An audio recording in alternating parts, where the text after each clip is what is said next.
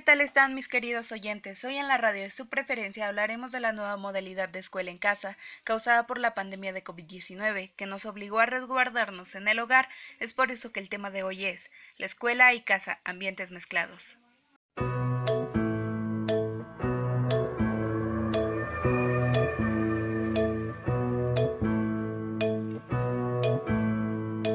Como ya sabemos, este problema provocó el cierre de escuelas y como consecuencia, tanto padres como hijos tuvimos que enfrentar el enorme reto de adaptarnos a la enseñanza desde la comunidad del hogar y las clases en línea.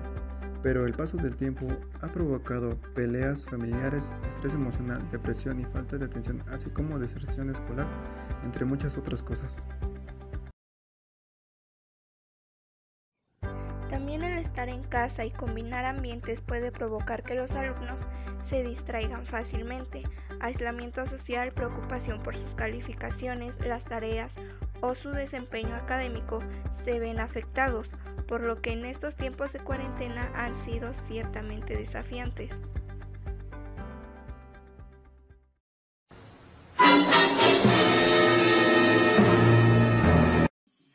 Sin embargo, aunque la escuela en casa nos haya provocado un gran cambio y con ello consecuencias un tanto negativas, también hay aspectos positivos al quedarse en casa que pueden ayudar a crecer al estudiante.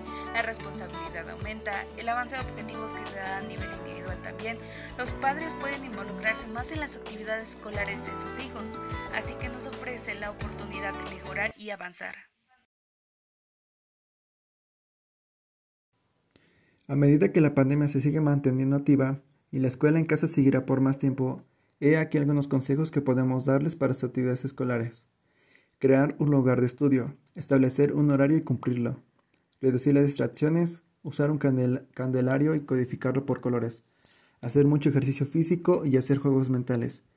Llevar a cabo estos consejos te ayudará a tener un ordenamiento en las actividades escolares, así como en las actividades del hogar, que te facilitará y ayudará a progresar en esta situación.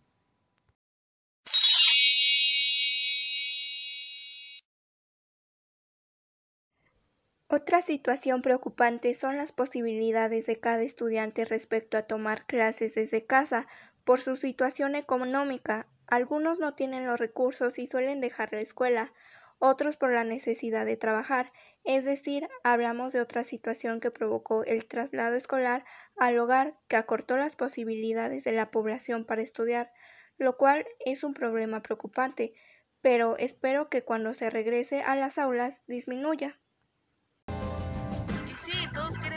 Regresar a las aulas de forma presencial porque resulta menos complicado el estudio, a excepción de algunos cuantos que ya se han acostumbrado a estudiar en casa. Sin embargo, el volver a las aulas aún es un tema complicado debido a la pandemia y a que el estado de Puebla, que es desde donde transmitimos, no lo olviden, al igual que en otros estados, están en una situación crítica con contagios y la aplicación de vacunas tardará aún un poco más.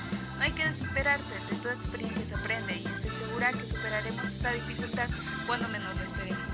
Me despido y les mando un saludo a todos los que nos escuchan siempre. Se les quiere.